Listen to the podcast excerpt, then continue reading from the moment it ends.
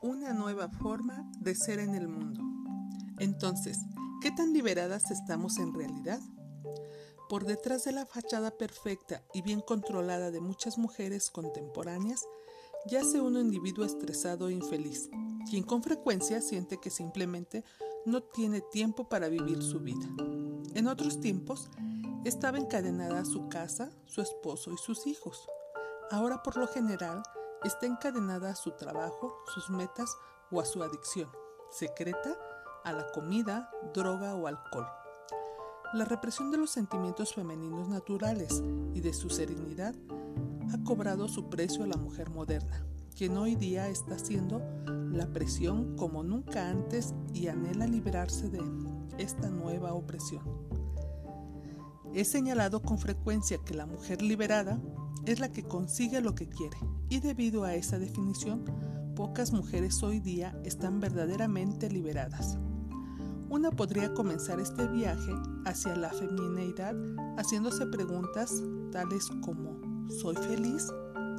¿Me siento satisfecha? ¿Tengo sensación de estar viva verdaderamente y en paz con el mundo?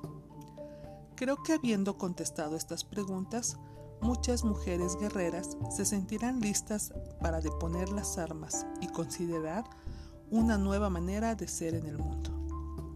No tengo la menor duda de que todas las mujeres amazonas pueden beneficiarse enormemente aceptando su femineidad.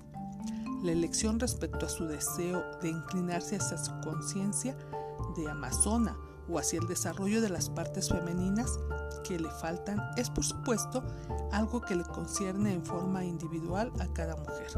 Sin embargo, no hay la menor duda de que aceptar la feminidad hará a la mayoría de las mujeres infinitamente más deseables a los hombres.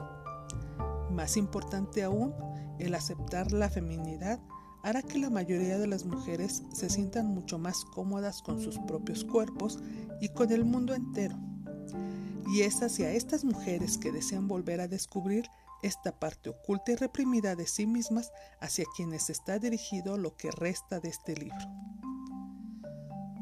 En esta época de múltiples alternativas para las mujeres, el rango de lo que uno puede ser en el campo profesional y personal es un amplio, es muy amplio.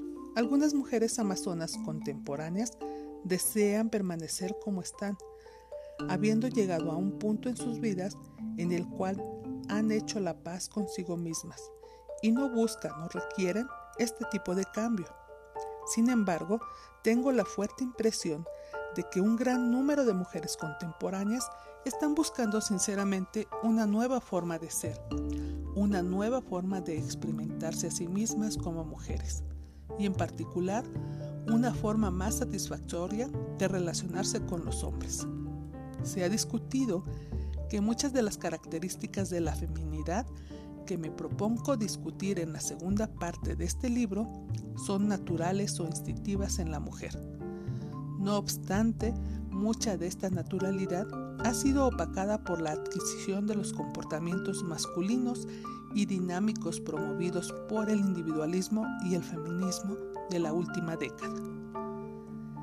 Estas habilidades y comportamientos le han dado buenos resultados a la mujer en su búsqueda de poder en el mundo exterior, aunque también ha dejado a muchas mujeres brillantes, enérgicas y exitosas, exitosas fracasadas y solas en su vida personal. No importa con cuánta vehemencia dichas mujeres intenten justificar el sentido de la propia actualización. En realidad, ellas se sienten insatisfechas y sin participación en la vida real puesto que unirse con el hombre no ha sido el principal objetivo de su vida, ella le ha dado poca importancia, suponiendo que este aspecto, la maternidad y otras tantas preocupaciones femeninas, se acomodarían por sí mismas.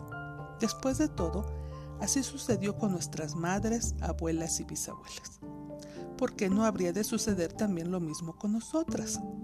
En realidad no fue así. Nuestras madres y las de ellas estudiaron y se prepararon para ser mujeres e invirtieron todo en esto. Como en toda carrera, había placer y dolor, sacrificios y concesiones. La mujer de antaño cosechó muchos beneficios, sin embargo, con frecuencia pagó un precio muy alto. Con toda certeza, los hombres, el matrimonio y los niños no le resultaron fáciles. Ella trabajó, se sacrificó por ellos, también se glorificó por ellos y muy seguido vivió a través de ellos. Su mundo era de amor, no de poder. Muchas mujeres de hoy en día desean por lo menos hasta cierto punto regresar a este mundo de feminidad, pero no están seguras exactamente a lo que tendrán que renunciar para lograrlo. Ellas sospechan que ahí se encuentran tesoros escondidos. No obstante, tienen miedo de lo que podría perder al tratar de alcanzarlos.